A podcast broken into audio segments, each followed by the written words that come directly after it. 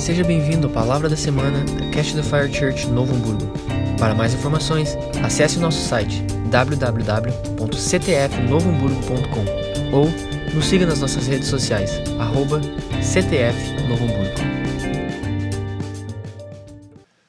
Feliz 2022. Sabe, a gente vai passando anos e e talvez a gente vai se acostumando com essas viradas de ano. Mas deixa eu te dizer uma coisa que Deus falou no meu coração. Deus é um Deus que se importa e que se interessa com números. Tanto é que na Bíblia tem um, um livro que é Números.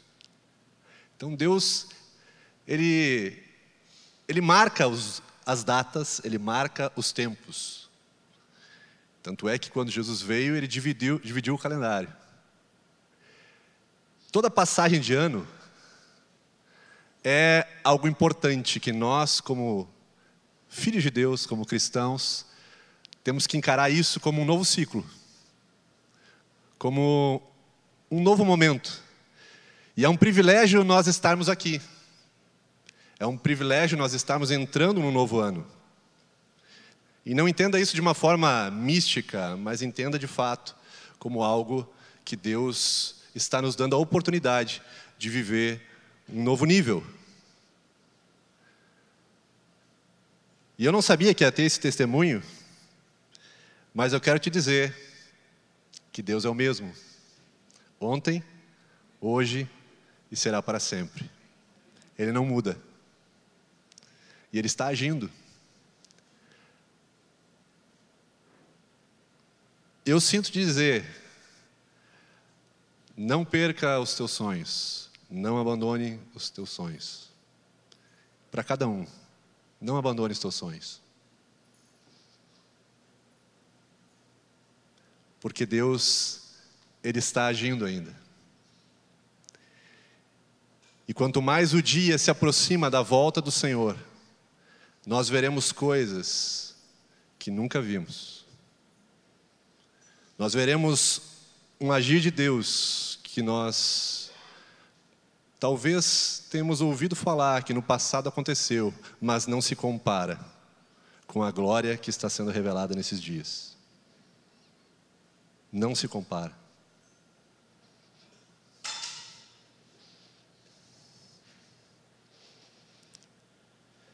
É um privilégio nós termos Deus conosco mas nem todos têm essa confiança.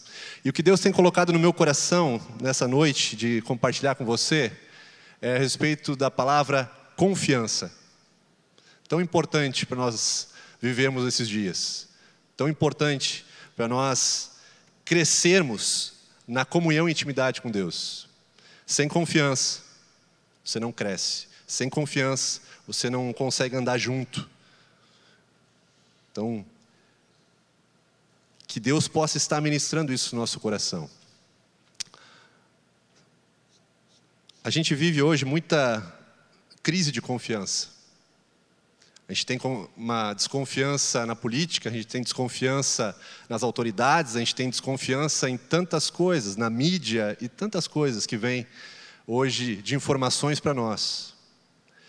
E, infelizmente, essa mesma crise que tem afetado aí fora, ela está entrando muitas vezes dentro da igreja e muitas vezes na nossa vida com um propósito de colocar a desconfiança na nossa relação com Deus. E eu gostaria de te fazer uma pergunta. Você tem fé em Deus? Você tem fé em Deus? Como é que você sabe que tem fé em Deus? Se você não sabe o que é fé.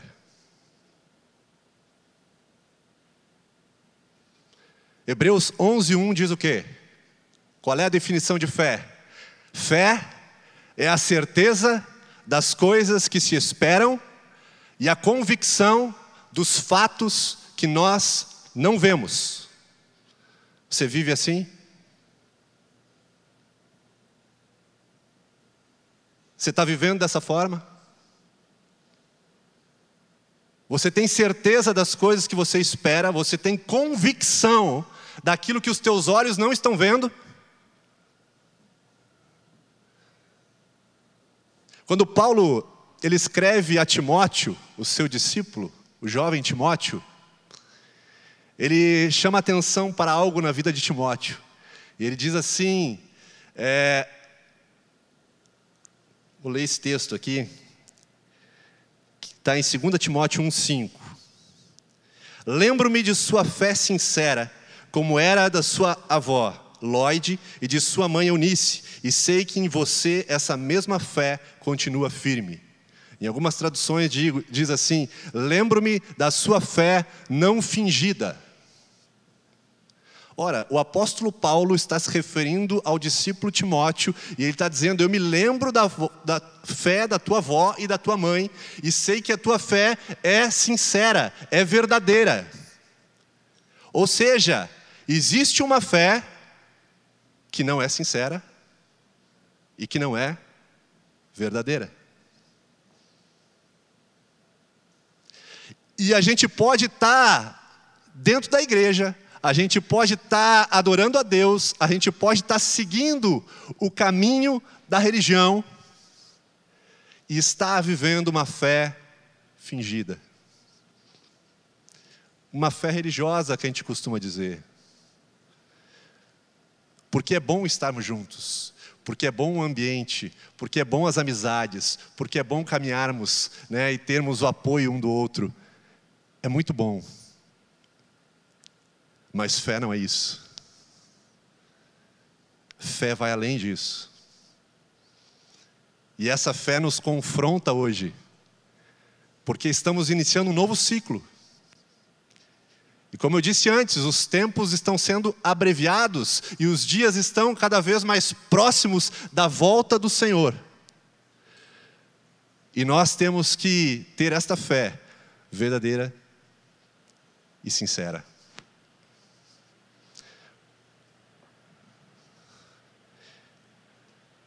Abra sua Bíblia em 1 João. Nós vamos ver como ter essa fé. 1 João, capítulo 5.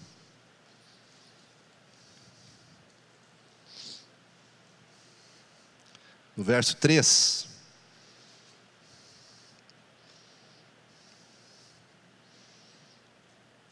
Amar a Deus significa obedecer os seus mandamentos. Seus mandamentos não são difíceis, pois todo aquele que é nascido de Deus vence o mundo, e obtemos essa vitória pela fé. De novo, amar a Deus significa obedecer os seus mandamentos. Os seus mandamentos não são difíceis, pois todo aquele que é nascido de Deus vence este mundo e obtemos essa vitória pela fé. Quem vence a batalha contra o mundo, somente quem crê que Jesus é o Filho de Deus.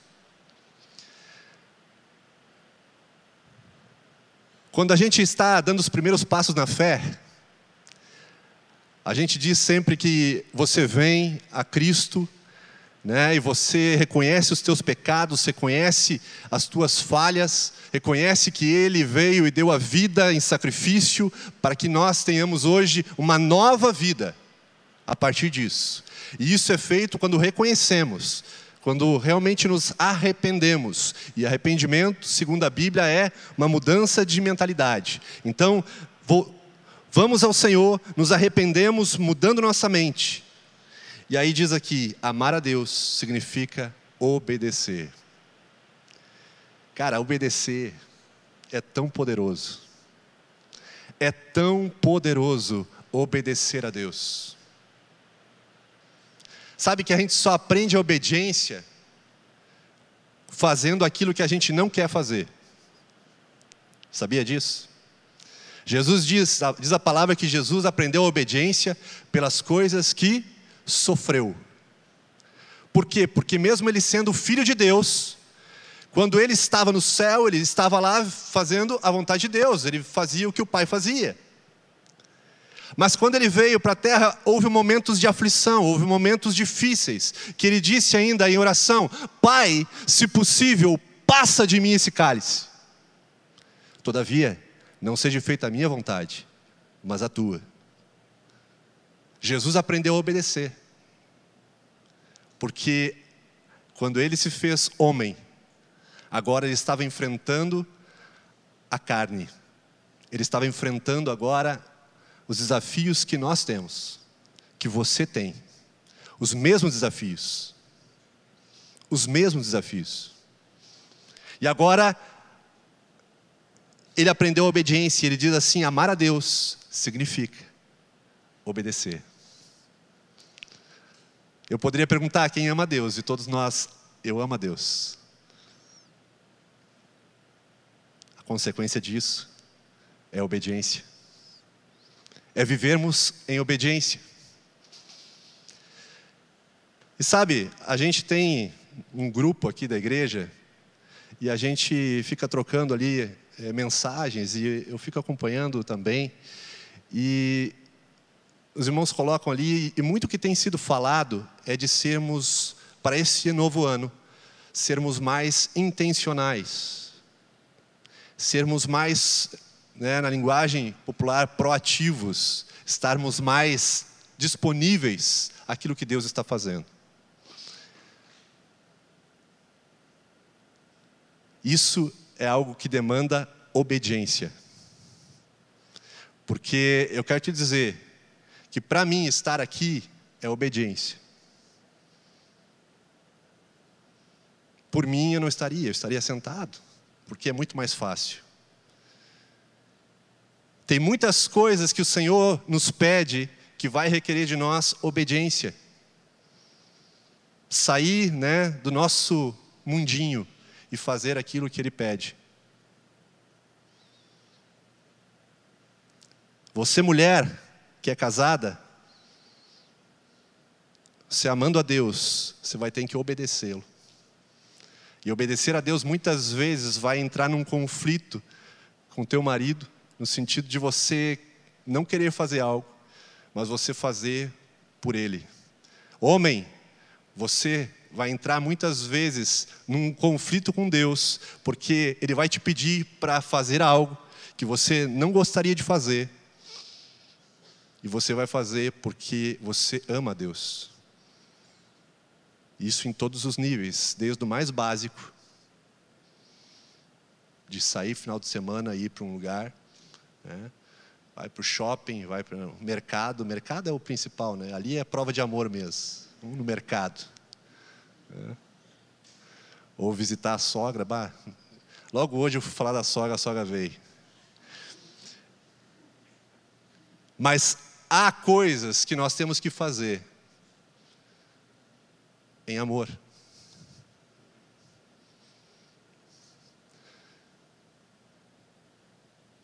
Talvez você necessite perdoar.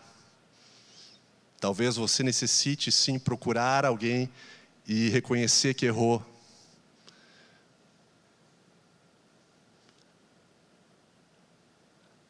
As datas mudam, os tempos mudam, mas o crescimento ele vem conforme a nossa obediência ao Senhor.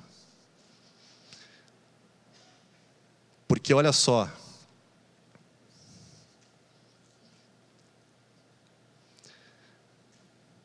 Diz aqui: Pois todo aquele que é nascido de Deus vence este mundo e obtemos essa vitória pela fé. O mundo sempre vai nos dizer o contrário do que a Bíblia fala. O mundo sempre vai nos dizer para fazer o contrário daquilo que Deus está nos mandando fazer. E por isso que andar por fé é de fato colocar os olhos nele é quando a tua realidade física, humanamente olhando, está tudo errado. Mas os teus olhos já não são mais os olhos que você tinha no passado, quando não conhecia o Senhor. Os teus olhos agora, a tua visão agora, é uma visão nova de quem nasceu de novo, e agora os teus olhos estão nele. Por isso que a matemática do Senhor é diferente da nossa. Por isso que ele diz que é melhor dar do que receber. Por isso que ele diz que quando sou fraco é que sou forte. A, visão do Senhor é diferente para nós. É diferente. E por isso que os impossíveis dos homens são possíveis para Deus. Eu gosto muito de um profeta na Bíblia. E eu costumo citar ele muito, porque ele me chama muita atenção. Primeiro, porque ele é do Antigo Testamento. E o Senhor disse que o tempo da graça vai ser muito maior do que o tempo do Antigo Testamento. Então, se esse profeta ele fazia tanta coisa no Antigo Testamento, eu creio que nós vamos ver no Novo Testamento, na Nova Aliança, Deus fazer muitas coisas também. Mas esse profeta, ele chama Elias. E esse profeta, ele tinha algo com Deus, ele tinha uma intimidade com Deus, ele tinha algo com Deus mas ele tinha uma ousadia, uma confiança em Deus, uma confiança fora do comum. Porque esse homem, quando orava, descia fogo, e orava de novo e descia chuva. Mas olha só, em um determinado momento de Israel, do povo, é, havia uma seca. Havia uma seca. O rei Acabe e Jezabel dominavam o território e tinham vários ídolos e adoravam vários ídolos contrários a Deus. E eles buscavam sempre esses ídolos. E o profeta se levantou e disse que ele foi enfrentar essa idolatria que existia na época. E diz que o profeta se apresentou e ele falou o seguinte: segundo a minha palavra, não irá chover por três anos e meio. Ei, cara, isso não é segundo a palavra de Deus. Veja bem, se você for para o texto, lá em 1 Reis 18, o profeta diz assim: segundo a minha palavra, não haverá chuva por três anos e meio. Não haverá chuva até que eu fale.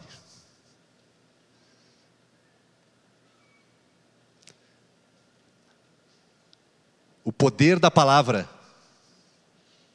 O poder da palavra é tão forte e a confiança desse homem era tanta que ele se apresentava nessas situações com a certeza de que Deus estava respaldando aquilo, porque Deus estava com ele. A confiança dele era tanta que o povo estava em dúvida quem era Deus e quem não era. E ele diz assim: tá, vamos fazer um sacrifício aqui, o Deus que responder com fogo é Deus, beleza, tá. Mas olha só, derrama água aqui nesse, nessa lenha. Você está louco? Água? Você já acendeu um fogo com a lenha molhada? Só porque você duvidou, vai lá de novo, enche mais quatro cântaros de água e derrama de novo. Mas nós estamos vivendo na seca, não tem água, você está mandando jogar água fora. Ah, é? Vai lá e traz mais quatro.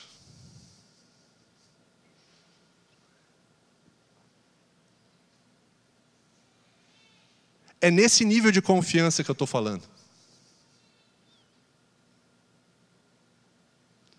É saber que Deus está conosco.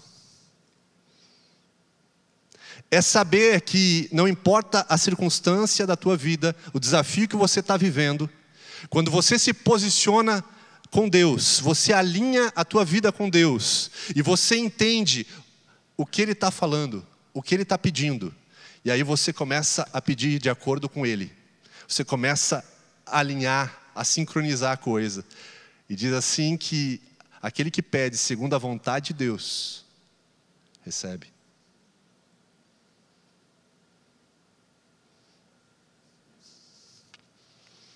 Como que a gente aumenta essa confiança?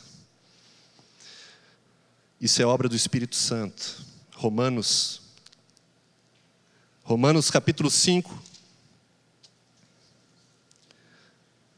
verso 3. Verso, desde o verso 2, pode ser? Romanos capítulo 5.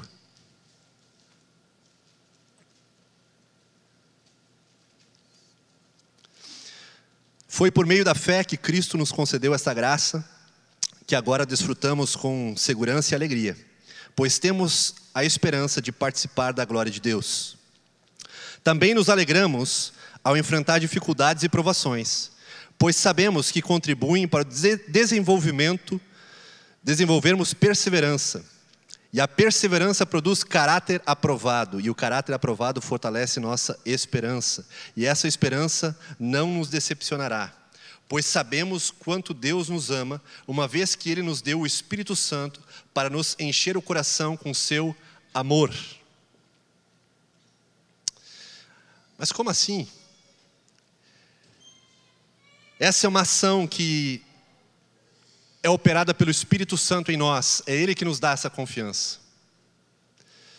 Veja aqui que no verso 5, na segunda parte diz assim: Pois sabemos quanto Deus nos ama.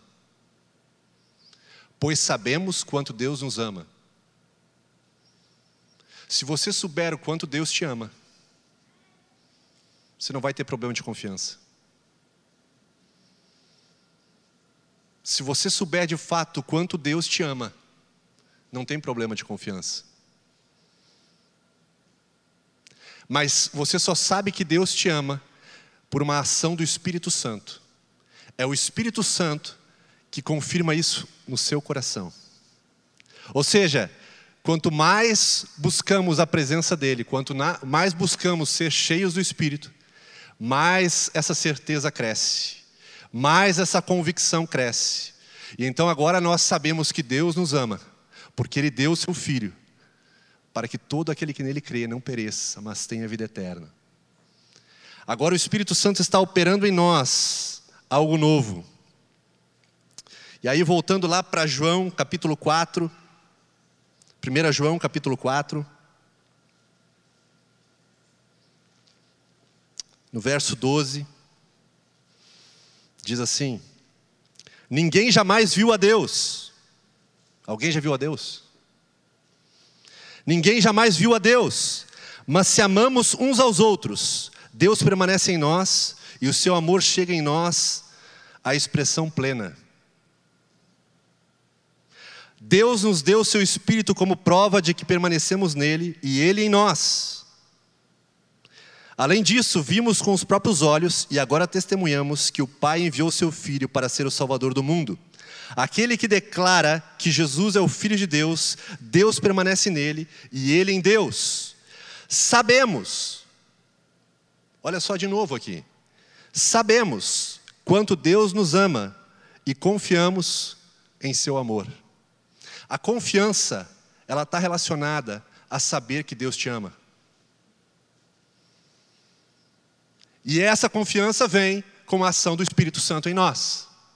Então, quanto mais o Espírito Santo age em nós, mais nós sabemos que Deus nos ama e mais nós confiamos em Deus.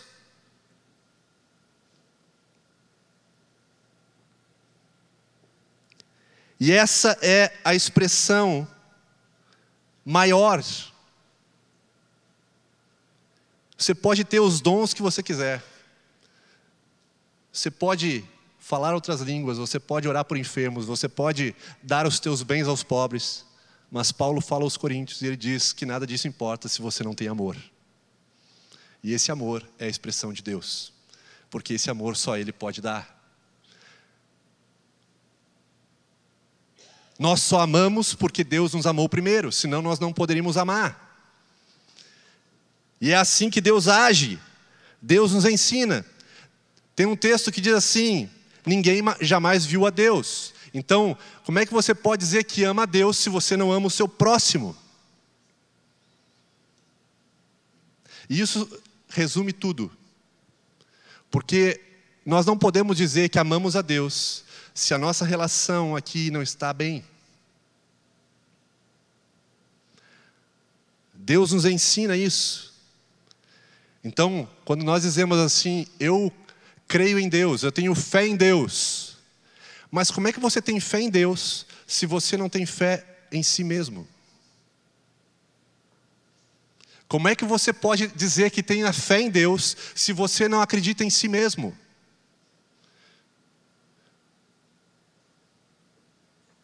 Se você diz que não é capaz, se você diz que não pode abrir um negócio, se você diz que, que, que não merece, que não é digno, se você deixa que pensamentos falem mais alto do que você não, não pode fazer,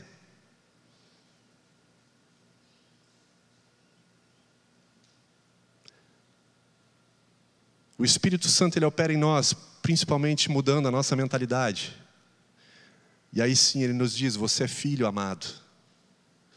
Você é filho. Eu estou contigo. Eu te ajudo. E quando nós vamos permitindo que o Espírito Santo vá tratando a nossa vida e vai tirando de nós o medo, porque medo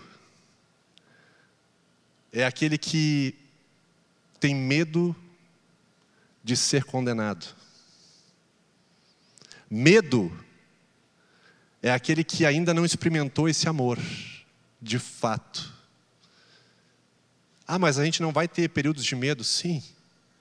O salmista Davi disse que havia muitos momentos de medo, mas ele fazia uma coisa: ele corria para a presença do Senhor porque ele buscava a confiança no Senhor. Momentos difíceis vão ter, mas a confiança deve ser sempre buscada em Deus. Isso tem que estar em nosso coração, isso tem que estar em nossa vida, essa disposição de buscá-lo, de querê-lo.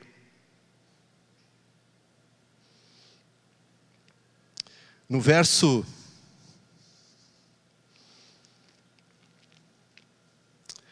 1 João ainda capítulo 4. Diz assim: Aquele que declara que Jesus é o Filho de Deus, permanece nele e ele em Deus. Há uma declaração que precisa ser feita. A tua boca tem palavras poderosas. Faça declarações.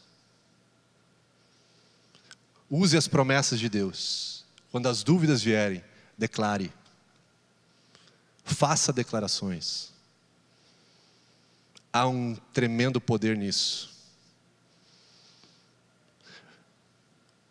O diabo sabe que se ele fechar a tua boca, se ele te impedir de abrir os lábios para louvar a Deus, para glorificá-lo, ele conseguiu te derrotar ele conseguiu roubar a tua confiança. Agora, quando você abre os teus lábios e começa a declarar a palavra, há um poder nisso. Por isso que o texto fala: aquele que declara que Jesus é o Filho de Deus, aquele que adora, aquele que louva. Aí depois ele diz assim: sabemos quanto Deus nos ama, nós sabemos, e confiamos nesse amor. Há uma confiança aqui.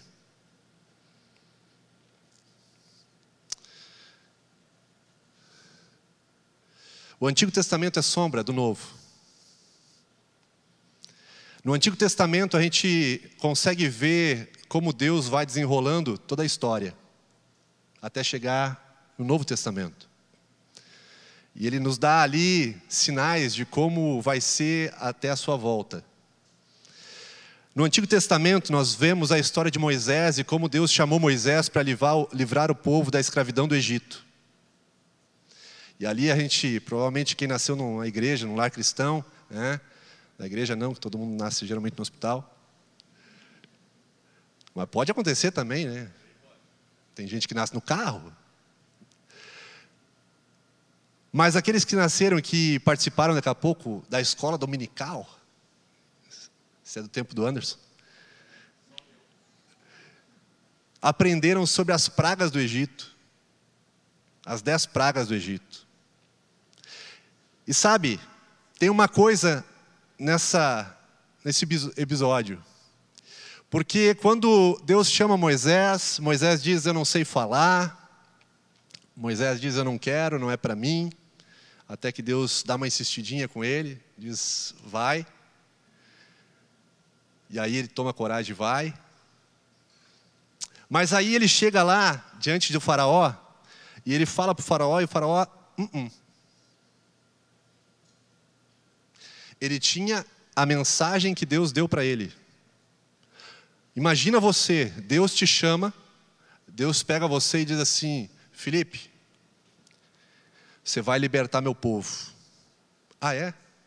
Mas eu não sei como. Não, deixa para mim. Você vai libertar o povo. E aí, pega o Felipe, vai lá, apresenta o Felipe lá para o presidente, diz: Ó, oh, né, ou para quem tenha autoridade, tem que fazer, tem que libertar o povo para adorar. Ah, não, não, não pode. Não, tem, pode, Deus mandou, tem que fazer. Não, não vai. Somente a partir da quarta praga é que o faraó começa a ceder. Deus deu promessa para todos nós. Se você não perseverar, se você não tiver confiança naquilo que Deus falou, naquilo que Deus te deu, o inimigo vai dizer tanta coisa para você que talvez você diga: não, mas eu acho que não era de Deus. Para esse novo ano, há muitas promessas, há muitas coisas tremendas que Deus quer fazer em você e através de você. Mas se você não entender que isso é a vontade de Deus e que é a palavra de Deus para a tua vida, o faraó vai conseguir te convencer que não é verdade. Porque o faraó disse assim: não, não, depois que passou as quatro primeiras pragas, ainda o faraó começou a ceder e disse assim: tá, faz o seguinte. Quem que vai? Não, vai todo mundo. Vai todos? Não, não. Não vai. Vai então só os homens. Não, mas não dá, só os homens não dá. Tem que ir todo mundo. Tem que ir as crianças, tem que ir as mulheres, tem que ir os velhos, todo mundo tem que ir para o deserto para ofertar a Deus, para servir a Deus, para louvar a Deus. Não, então você está com más intenções. Aí o faraó fala mais e ele diz assim: tá, vocês estão muito ociosos. Vamos aumentar então a carga de vocês, vamos aumentar o trabalho de vocês, vamos fazer vocês trabalhar mais. Agora vocês vão ter que fazer tijolos, mas antes nós dávamos a palha para vocês fazer os tijolos, agora não vão não dar mais nada, vocês vão ter que ir atrás da palha também. E aí eles foram lá.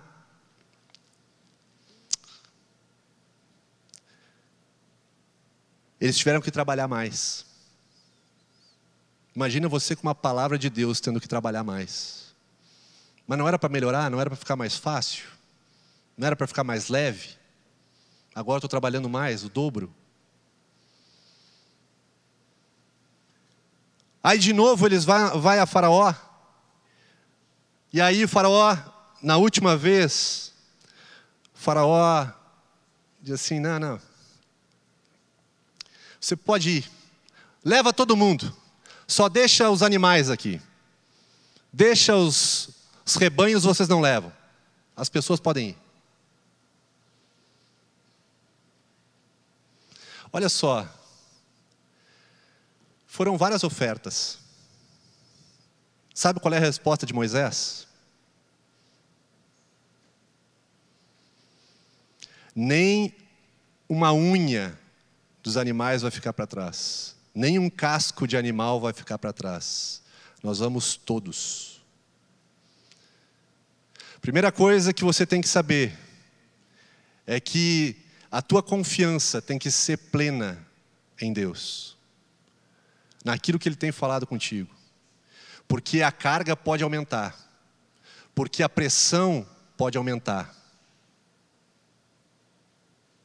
E o inimigo vai tentar colocar um sobrepeso sobre você. Quando ele vê que o sobrepeso não adiantou, então ele vai para a segunda fase. Ele vai dizer assim: ó, esse homem aí não é bom. Ou ele vai dizer a mulher não é boa. Ele vai querer trazer divisão na tua casa, na tua família.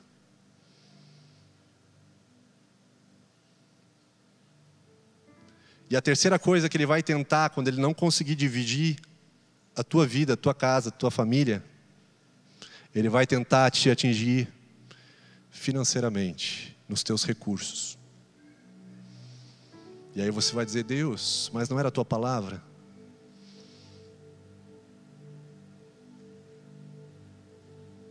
Sabe, a confiança que Moisés tinha permitiu que eles saíssem do Egito e levassem as riquezas dos egípcios. Eles levaram o que os egípcios tinham de melhor: ouro, prata. Levaram tudo. Mas por quê? Porque alguém, um homem, se posicionou. E não pensa que naquele povo de Israel não tinham sacerdotes, não tinham homens lá que buscavam a Deus. Tinha. E sabe, esses homens, quando a pressão aumentou, quando a coisa ficou difícil, eles disseram assim: Ó, oh, isso aí não é de Deus. Você nos trouxe aqui para morrer.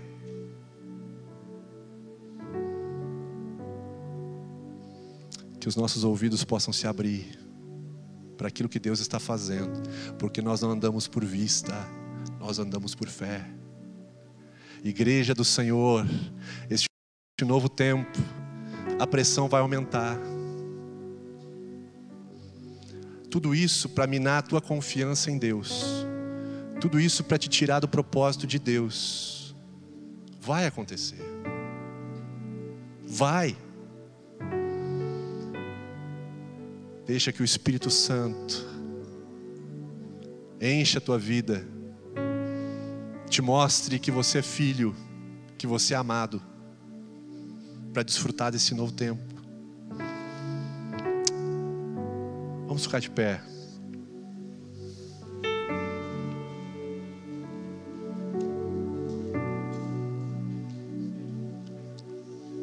As promessas de Deus não morreram. As promessas de Deus não são não foram esquecidas lá atrás.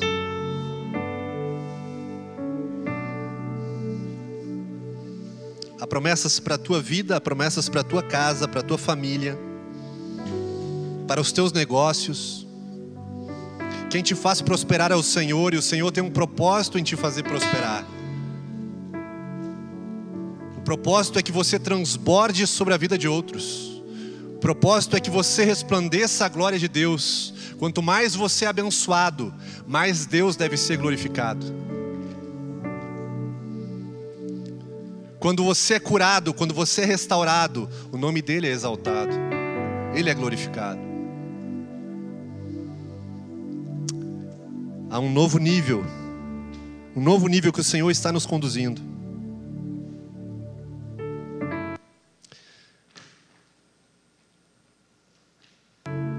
Inimigo vai se levantar.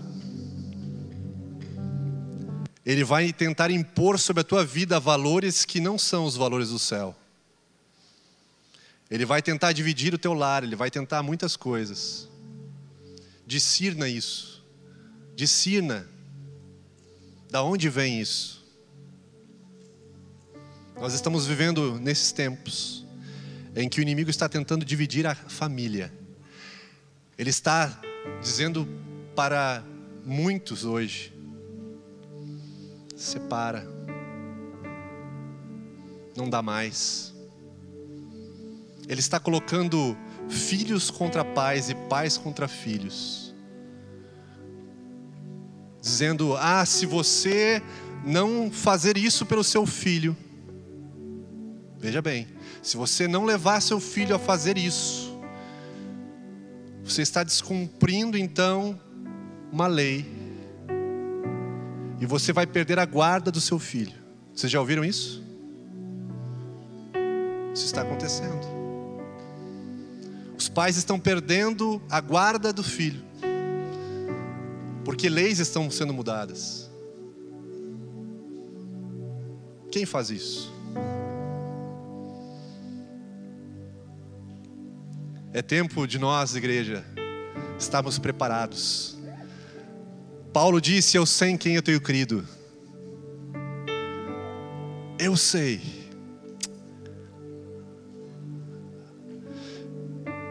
Feche os teus olhos. Apresenta nessa noite a tua vida ao Senhor, como a primeira reunião do ano. Diga a Ele: Eu confio em Ti, Senhor. Eu confio em Ti, Senhor. Ah, se a tua luta é grande, começa a declarar isso mais forte. Começa a declarar isso mais e mais e mais. Se você tem sonhos, se você tem projetos para esse ano, começa a dizer: Senhor, eu confio em Ti esses projetos. Eu confio a Ti, Senhor, a minha vida totalmente. O Senhor nos dá habilidade para fazer planos, mas diz que a resposta certa vem dEle. Aleluia.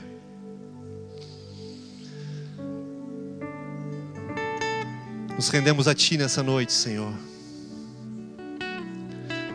Nós confiamos em Ti, no Teu amor, na Tua graça. Que esta confiança, que essa certeza de fé, Senhor, possa guiar nossa vida, guiar nossa jornada durante esse período. Que nada venha, Senhor, roubar esta confiança. Que nada venha tirar de nós, Senhor, o prazer da Tua presença. Faz crescer em nós, Senhor, este desejo. Faz crescer em nós, Senhor. Desperta-nos, Senhor. Em nome de Jesus. Em nome de Jesus. Aleluia.